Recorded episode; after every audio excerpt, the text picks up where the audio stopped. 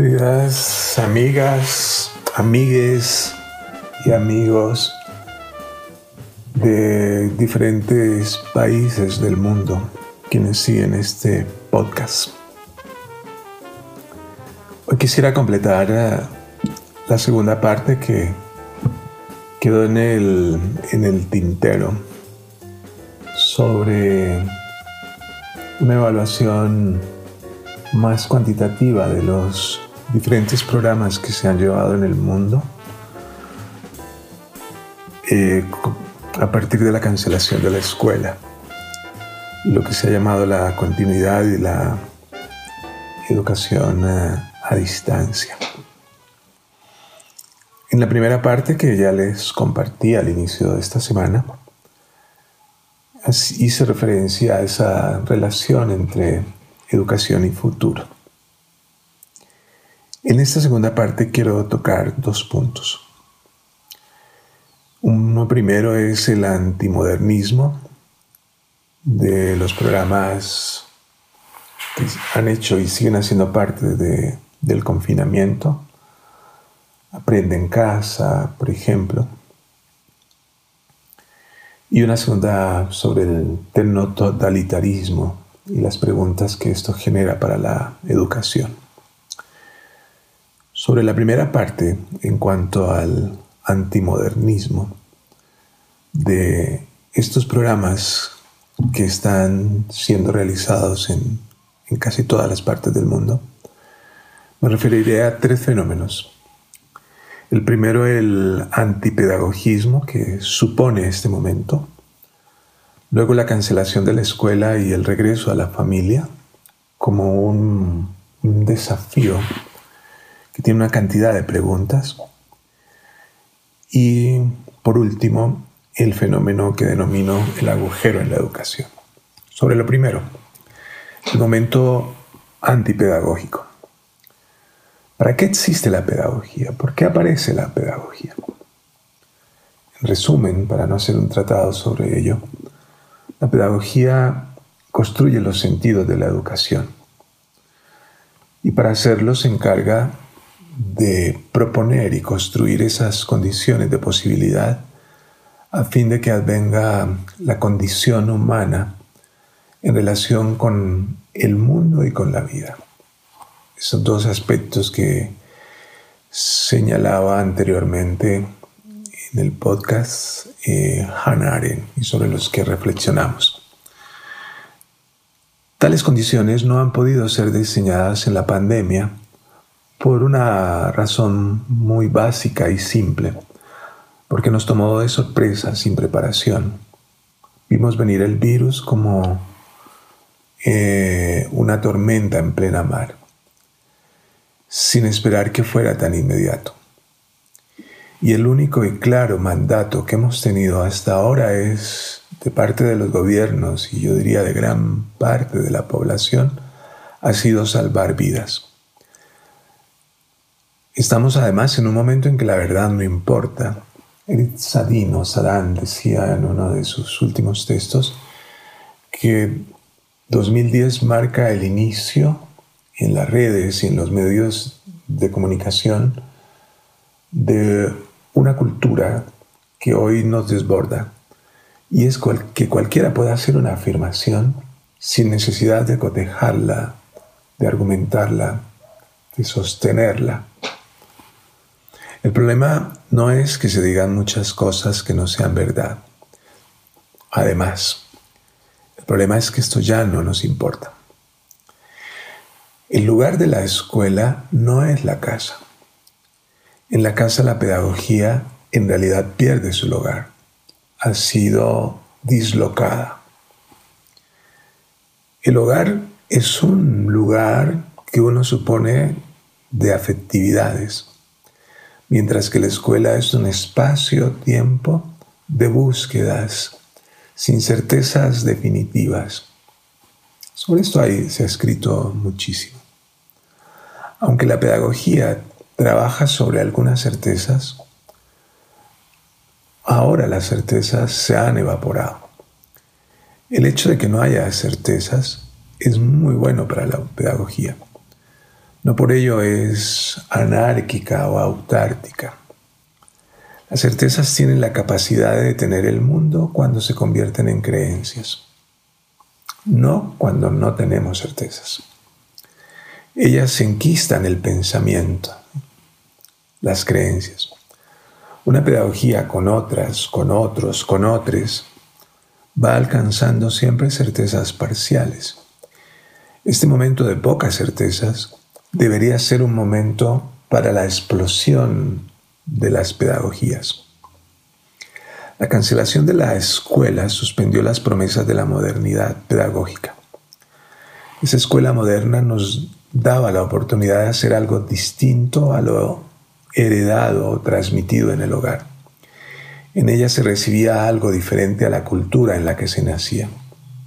En la escuela nosotros podíamos o podemos probar la veracidad de los hechos. Con el debilitamiento de la escuela aparece el asedio a la verdad. En este momento de pandemia, la, la verdad se debilita mucho más. Institucionalizamos la oposición estéril de la palabra contra la palabra. Aunque la palabra no se coteje con los hechos, aún así tiene miles y millones de seguidores, cualquier cosa. Basta con la creencia o, que, o con tener un medio, una red, una red social para que sea considerado por algunos como verdad. La emancipación y la construcción de lo común, objetivos de la escuela moderna, dos objetivos súper claves, han quedado supeditados a la conservación de la vida. Sin saber y verdad, estamos nosotros ahora replegados sobre nosotros mismos. Y el mundo de lo común y la emancipación no se construyen cuando nos ponen en condición de víctimas, pues más que el bien, lo que ahora nos interesa es que no haya mal. En el campo de la información, el conocimiento ha ido perdiendo terreno. Si el saber hacer bajó sus banderas en el siglo XIX con la industrialización, el saber hoy recula en la sociedad de la información y el conocimiento, un tema profundamente tocado por el filósofo francés que desapareció hace pocos meses, Bernard Stiegler. En realidad, a medida que se afirman los, los datos, vamos pasando a la rendición de los conocimientos y los saberes. Nuestras sociedades cada vez más informadas conocen menos, sería la conclusión parcial. Esto nos obliga como pedagogos a volver a dos objetivos fundamentales. Uno, que lo toca Philip Murray en algunos de sus escritos, regresar a la rigurosidad de la verdad. Y otro fundamental, volver a la construcción de lo común. La educación popular de Freire nos señaló que la construcción de un sujeto solo se puede realizar en un grupo, sujeto educable. Y esta afirmación es muy importante cuando la individualización, también necesaria en la educación del sujeto, deriva en un individualismo a partir de las tecnologías, fenómeno que está siendo muy estudiado hoy. De igual manera, la educación se logra por medio de relaciones. De ahí la pregunta que nos hacemos si el vínculo tecnológico, entendido en clave de conectividad, puede ser considerado como una relación. Las culturas en las que todos nacemos se encuentran mezcladas debido a una interculturalidad todavía incipiente y a culturalidades anónimas, inconscientes e inconsistentes. Solo nos apropiamos de las culturas si ellas se articulan con nuestras propias aspiraciones. Y sin duda que las tecnologías han generado y están generando cultura. No accedemos a la cultura sino en la medida en que las hacemos nuestras. La cultura de los conocimientos, de los saberes hacer, no se puede imponer. Luego nos preguntamos de qué manera las culturas dialogan, con un sujeto educable. si la única manera de superarnos es ofreciéndonos, es dándonos, ¿cómo la cultura de la competitividad puede ayudar a realizar tal tarea? Evidente que la educación de los mejores nos coloca en una deriva bastante peligrosa y la tecnología logra educar a aquellos que siempre han sido educables. La pedagogía en la pandemia ha tenido que interrogarse sobre nuevas formas de exclusión. La maestra de los niños de Barbania, de don Lorenzo Milani en 1960, nos advertía sobre cómo la pedagogía podía acomodarse fácilmente a la exclusión.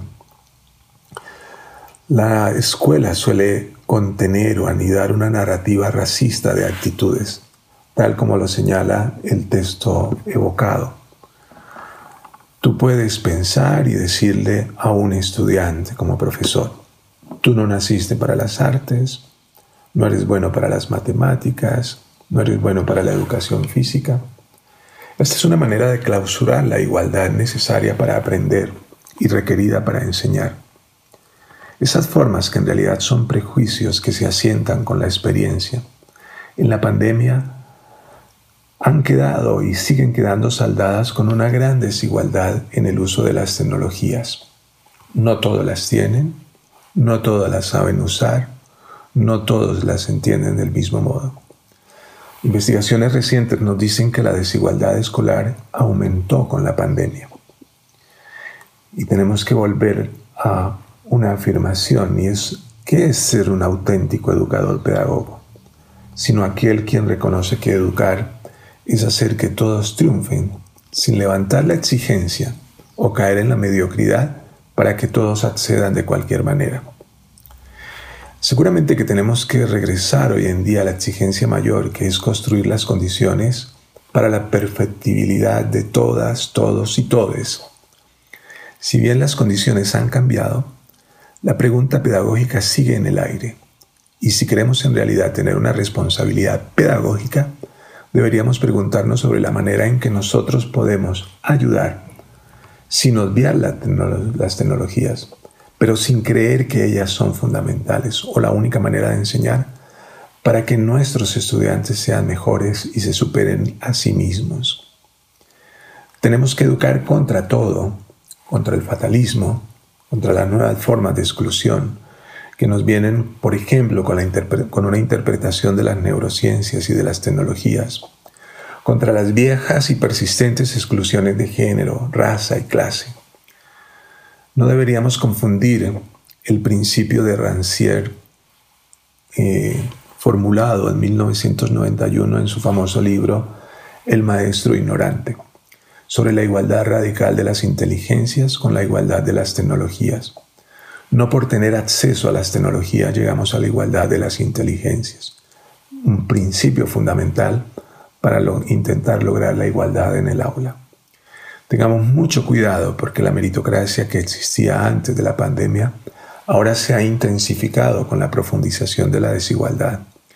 Las divisiones del trabajo están presentes en el aula. Todavía hay muchas maestras y maestros que creen que hay unos que están para liderar y otros para obedecer unos para el pensamiento abstracto y otros para el pensamiento concreto, unos para contemplar y otros para hacer. Tal como nos dice Ferlin Marie en un escrito del 2016, tenemos que estructurar el trabajo colectivo a partir de operaciones mentales necesarias para la apropiación de los contenidos.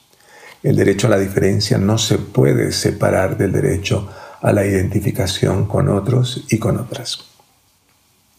Segundo aspecto de este primer tema que intento tocar. La cancelación de la escuela y la vuelta a la familia, que es un asunto preocupante, que genera una serie de preguntas. Sin duda que la educación a distancia y la cancelación de la escuela hicieron que todo cambiara de lugar. Ya no se ha podido hacer la escuela por razones obvias y de salud, la pregunta es si hay educación en la casa. ¿Puede la educación a distancia ser considerada una educación en cuanto tal? En el Emilio de Jean-Jacques Rousseau se dice lo siguiente, abro comillas, Joven institutor, te enseño un arte difícil y es todo hacer sin hacer nada. Cierro comillas. Sin duda que han sido muchas las acciones que se han diseñado en nuestros países en este momento. Textos, programas de televisión, programas de WhatsApp, formación de maestros y maestras en el uso de las tecnologías. Todo esto desde la casa y a distancia. Todo hacer se complementa con el famoso precepto rusoniano sin hacer nada. Ese no hacer nada es la impotencia de la educación, porque es el estudiante quien decide qué aprender. La libertad de aprender es un acto de emancipación, pero igual ese no hacer nada es también enfrentarnos a la realidad que frente a todo hecho, frente a todo lo hecho, ha sido muy poco lo logrado. Por tanto, cabe la pregunta de rigor. ¿Han aprendido los estudiantes en este tiempo? ¿Qué han aprendido? Varias investigaciones nos están revelando un retroceso en los aprendizajes. La escuela no es un lugar para saber. Para eso existen las plataformas, las bibliotecas, los libros. La escuela es el lugar genuino de los aprendizajes, junto con otras cosas. Y aprender es una tarea muy llena de incertidumbre, que siempre requiere tomar riesgos para quien quiere aprender, puesto que implica enfrentarse a lo desconocido. Y también es un acto que cuando se aprende se genera una inmensa felicidad. Cuando aprendemos algo que antes no sabíamos, generamos un momento emocional.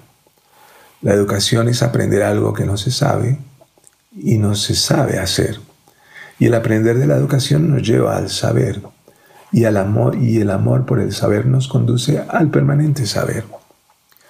Una maestra o un maestro, estamos allí para que los chicos y chicas se superen a sí mismos. ¿Por qué? Por medio de los aprendizajes de las correcciones regulares, sistemáticas, de la motivación a partir de los aprendizajes, de las evaluaciones formativas. Sin embargo, la educación a distancia saturó hasta el exceso a los maestros y maestras de gran parte del mundo. Las relaciones entre las escuelas y las, y las familias han ido cambiando y esto es muy importante señalarlo. En el origen de la escuela, dice un historiador francés, Philippe Ariès, en 1960, ella fue una continuidad con la familia. En la Edad Media no había un interés real de las familias por la educación y el futuro de sus hijos. Es la modernidad la que cambia el estatuto y provoca una verdadera revolución. Cuando la escuela se convierte en una institución, el porvenir de los niños, las niñas y los adolescentes es parte de su justificación. Eso lo explicamos muy bien en el podcast anterior. Aunque la escuela inicie con contar y con escribir, ella hará algo que la familia no puede garantizar. En efecto, las escuelas bilingües, por ejemplo en Ecuador, garantizarán también el aprendizaje de una lengua indígena que la sociedad y las familias ya no garantizan por el mestizaje y la culturalidad y colonialidad de los pueblos indígenas. Es interesante porque es la escuela la que se encargará de preparar el futuro para los estudiantes. Y por tal motivo cabe la pregunta sobre cuál futuro se preparará con los programas que nacen a partir de la cancelación de la escuela. Cuando aparece el Estado-Nación en el siglo XIX, con las luchas en nuestros países por la independencia y la conformación de la República, se afirma la importancia del laicismo y esto va a significar un quiebre clave con la familia. Aunque la escuela de la República respeta la vieja moral de nuestras sociedades y de los padres y madres, la escuela se presenta como un lugar que toma distancia de la familia. Porque en la escuela hay otro lenguaje, hay una cultura, hay rituales, hay modos de hacer, de relacionarnos. Los aprendizajes en muchos casos nos, nos desclasan la escuela se vuelve nacionalista, civilizatoria, patriarcal, colonial y al servicio del capitalismo. Ella, la escuela es el medio que arranca al niño, entre comillas, y a la niña de la familia.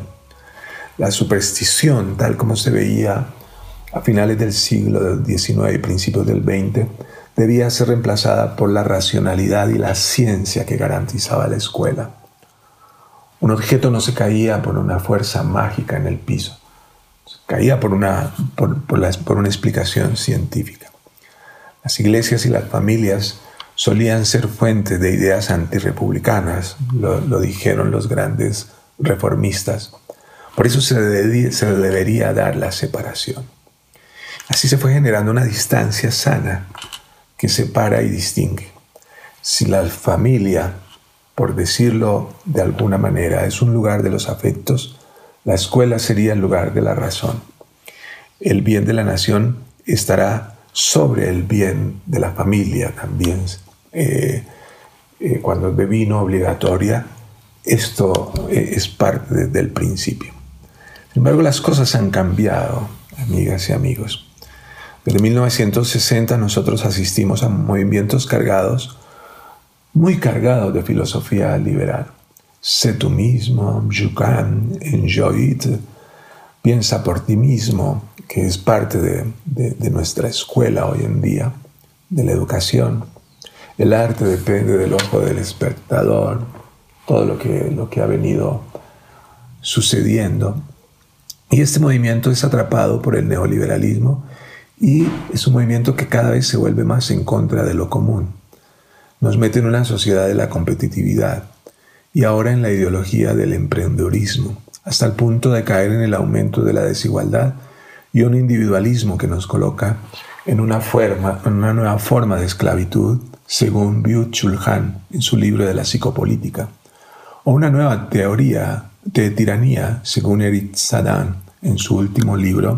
L'ère del individuo tyran.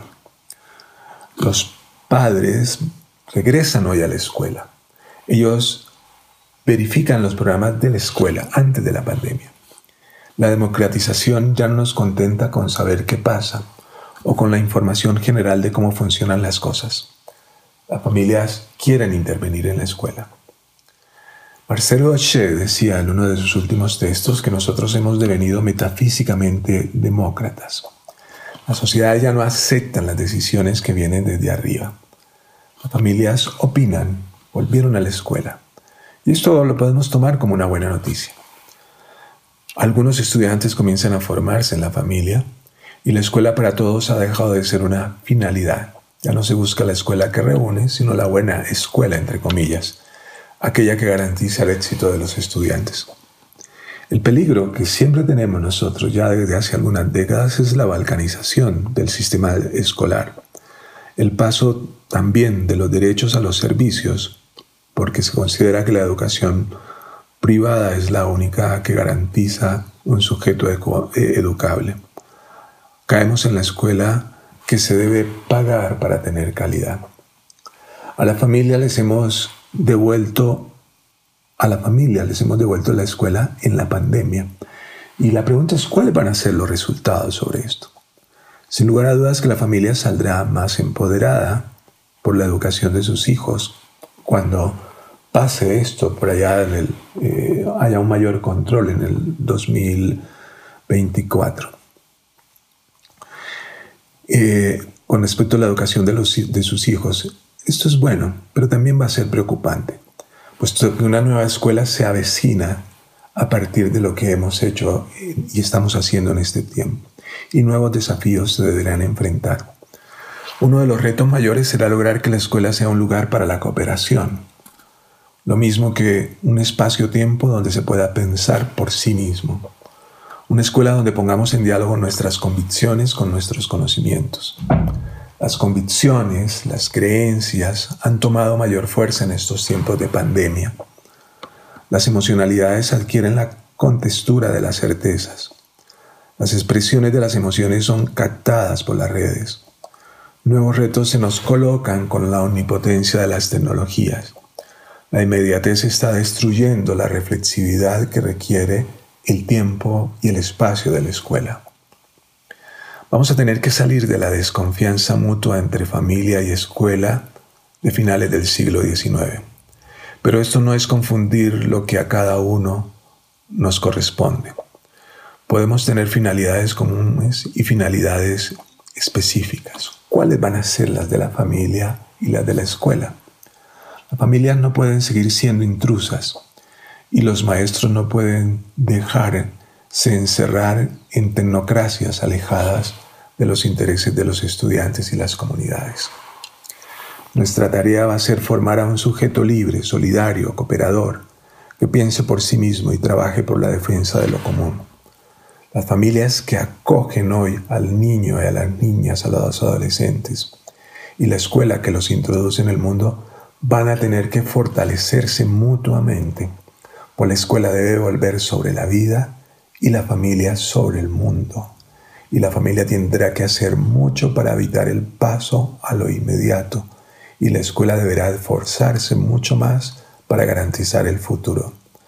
La escuela no puede abandonar el espacio-tiempo para la emancipación y la, y la unidad, para la alteridad y el pensamiento.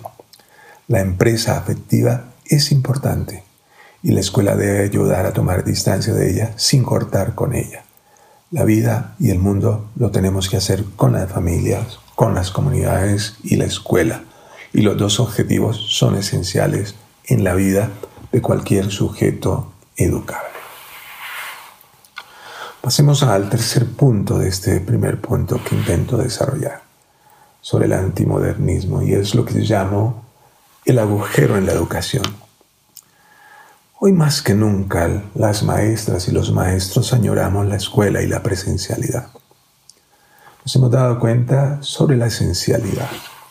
Este es un tiempo, como lo he dicho en varias ocasiones, que nos obliga a separar lo esencial de lo superfluo. Y lo esencial la presencialidad de la educación. La escuela encarna la vida colectiva, por eso su cierre solo puede experimentarse como una pérdida. No es simplemente la escuela un lugar que permita a cada niño o niño aprendizajes eficaces.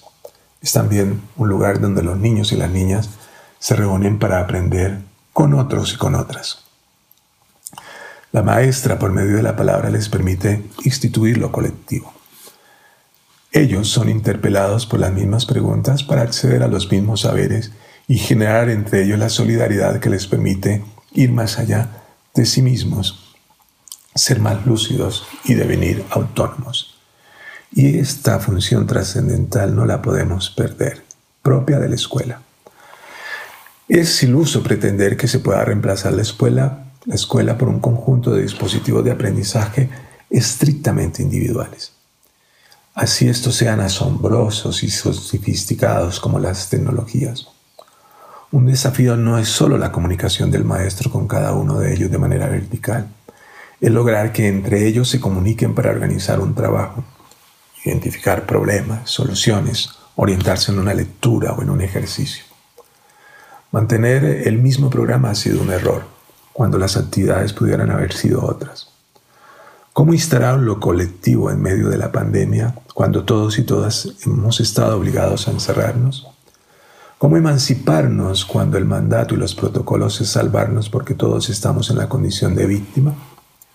No se puede reemplazar la escuela por la casa, ni por las plataformas digitales que son una ayuda sin lugar a dudas. ¿Podemos encontrar modos de compromisos colectivos a distancia? ¿Se puede crear un espacio simbólico del aula en, la casa. Por medio del teléfono o el WhatsApp se puede ayudar a mejorar el trabajo personal, identificar problemas, orientar una lectura o un ejercicio matemático. Pero para eso se necesitan más profesores. Si la pandemia continúa tal como lo están señalando los científicos, por lo menos un par de años más, más que computadoras, colegas, necesitamos más maestros y más maestras. Hay muchas cosas que podemos hacer en este tiempo. Por ejemplo, mejorar la lectura, la escritura para la comprensión profunda del mundo. Podemos aprovechar este tiempo de, desaceleración para fortalecer el pensar, en lugar de atiborrar a los estudiantes de tareas y a las maestras y a maestros conducirlos a la locura con dispositivos burocráticos de control. Preguntémonos, ¿Cómo se logra que los estudiantes y las estudiantes sean más curiosos y autónomos? Se les pudo enseñar a los estudiantes a, a mirar de manera inteligente y críticamente la televisión y las redes sociales ahora que están en casa. ¿Qué condiciones crear para los aprendizajes en casa? ¿Qué tipo de acompañamiento pueden hacer los padres y las madres a sus hijos en este tiempo? Todas esas preguntas y muchas otras son claves en la línea de educación en tiempos de pandemia. No olvidemos que el combate con las desigualdades del aula está conectado con las desigualdades sociales. No podemos quedarnos con una mirada interna. La educación a distancia, tal como la hemos definido hasta ahora, lo que está haciendo es aumentar y profundizar las desigualdades. Y el segundo y último punto es el problema del totalitarismo y la educación. Y sobre esto voy a tocar dos puntos. Primero, el fetiche tecnológico y segundo, la impotencia de los algoritmos en la educación. Sobre el primer punto, el fetiche tecnológico. Eric Sadano, Sadin, en el 2020, en su último libro, La inteligencia artificial o el desafío del siglo, no es, perdón, no es su último, su penúltimo libro, Anatomía de un antihumanismo radical, mira con preocupación lo que para muchos gobiernos es el futuro de la educación y la organización de la sociedad, la inteligencia artificial. A partir de sensores sobre nuestro comportamiento se están recuperando en tiempo real cientos de millones de datos que midan los rasgos de nuestra personalidad como la creatividad, la adaptabilidad, la reactividad, la flexibilidad, la capacidad de decisión, etc. Cada vez se recogen a partir de todos estos dispositivos y de las redes permanente y sistemáticamente un capital que es el capital del comportamiento. Ya no se enuncia la verdad, sino que se le anticipa por, este, por este, lo que una intelectual llama el capitalismo de la vigilancia. Lo digital ya no es almacenamiento, es divulgación de modo automatizado. Y ahora divulga y potencia la famosa aletheia para los filósofos, que es la verdad. La inteligencia artificial se ha presentado como el dispositivo de los tecnólogos que puede hacer un peritaje de lo real de modo fiable. La ciencia de los algoritmos toma el camino antropomórfico. Si antes la técnica paliaba nuestros límites, ahora reproduce de manera casi idéntica nuestras actitudes. Sin duda que tenemos un aumento en la rapidez, en la eficacia y la fiabilidad ya no solo se interpreta, sino que es capaz de emprender acciones. Y esta nueva tecnología puede prescindir de nosotros. Con los algoritmos no hay una relación de similitud. No existe el cuerpo, solo flujo de informaciones abstractas. Lo real se está reduciendo a códigos binarios, cuando sabemos que lo real no son únicamente códigos binarios, los cuales excluyen una infinidad de dimensiones de hecho, se puede simular y reproducir algunos de los procesos de nuestro cerebro humano. Y segundo, la impotencia de los algoritmos para educar. Nosotros no podemos negar la importancia de lo numérico, pero esto no reemplaza a la escuela y menos a las maestras y los maestros. La lógica de lo numérico es una lógica individual y técnica, y los algoritmos no fueron diseñados para la formación y el robustimiento de verdaderos colectivos. Los intereses financieros no buscan compartir saberes, lo que quieren es que se consuma un logicial. No podemos pedirle a las tecnologías que nos den aquello que no pueden dar. Ese todo numérico puede separar y distanciar el aprendizaje. Hay alguien que puede aprender por nosotros. Este es un auténtico y real peligro, pues la educación es el ámbito que instituye a la humanidad. La educación ha ido cayendo en las aguas gélidas del cálculo, es una expresión de Marx. Y la hegemonía de las evaluaciones está reduciendo las finalidades a lo que es solo cuantificable y comparable.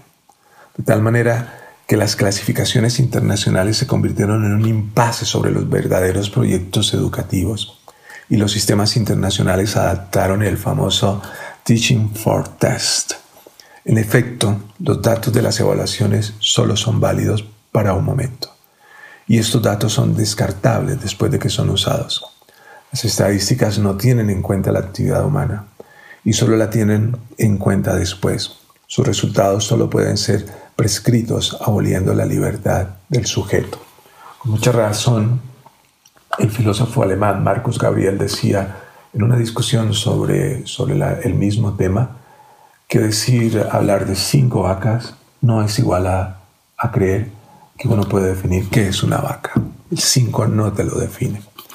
Los algoritmos prescriben lo que nosotros ya hemos hecho o aquello que de acuerdo a nuestro perfil podemos hacer. Y la repetición no permite el descubrimiento. Ella nos enquista en una hipótesis que ya ha sido determinada. Los macroanálisis nos separan de datos, los nos, nos separan de todos los elementos del contexto y de los procedimientos abstractos. Así lo que es común termina por ser algo que no se puede comprender, como por ejemplo, nadie se ha encontrado a un sujeto ontológico o epistemológico. Y la hegemonía de cómo viene el pensamiento pragmático en el que se inscriben las tecnologías nos separa entonces del qué y del por qué. Los procedimientos estandarizados son un impasse para la comprensión de la cultura y sobre todo para la movilización del sujeto. Aunque todos tengamos el mismo cerebro, no todos tenemos las mismas historias ni el mismo proyecto. De igual manera, las neurociencias y la psicología han caído en el error de reducir lo real a aquello que observan y describen. Un pedagogo, Celestin Frenet, decía que educar es colocar a los niños y a las niñas en la línea del desarrollo óptimo. Y los algoritmos trabajan sobre un naturalismo espontáneo que confunde la libertad con la espontaneidad se piensan que son la misma cosa. Ignoran las desigualdades. Por tal motivo, las favorecen. Los algoritmos intentan recuperar por medio de la seducción aquello que abandonan por la obligación.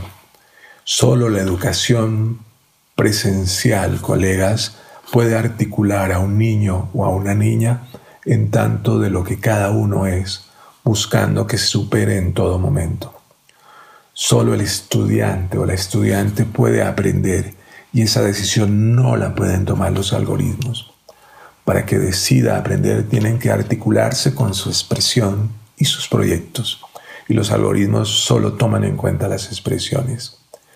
El sujeto educable no es un cúmulo de datos. No los podemos encerrar en un conjunto de informaciones. El acto educativo y pedagógico busca que el sujeto educable no se encierre Así lo coloca en situaciones donde pueda progresar explorando el mundo. De igual manera, los algoritmos no pueden organizar instituciones que le ayuden a acceder a valores necesarios para la construcción del colectivo. Instituciones como la escuela, el colegio, no son solo instituciones, ellas encarnan un valor, se construyen según los principios, funcionan según las reglas y requieren rituales y en ellas se construyen situaciones que contienen obligaciones que se vuelven y se convierten en fecundas. Y una obligación fecunda permite pasar del reflejo a la reflexividad, cuando se tiene pasar, la posibilidad de pasar de lo inmediato al pensamiento enriquecido por la cultura y el intercambio con otras y con otras. No son los algoritmos los que nos llevan a la solidaridad. El aporte de cada uno es indispensable para el triunfo de todos y el triunfo de todos permite el, progreso de cada uno. No se educa por la reproducción de, procedimientos estandarizados. Acompañar a los estudiantes es muy distinto a circunscribirse a sus expresiones. Como bien dice en un último texto Reyes Debré, tenemos que juntarnos en, los que en lo que nos supera y eso que nos supera no tiene ni cabeza ni cola. Si tenemos que ir hasta el fondo, tenemos que preservar en nosotros el fuego. Un gran abrazo, queridas amigas y amigos desde el Ecuador donde me encuentro ahora. Cuídense mucho.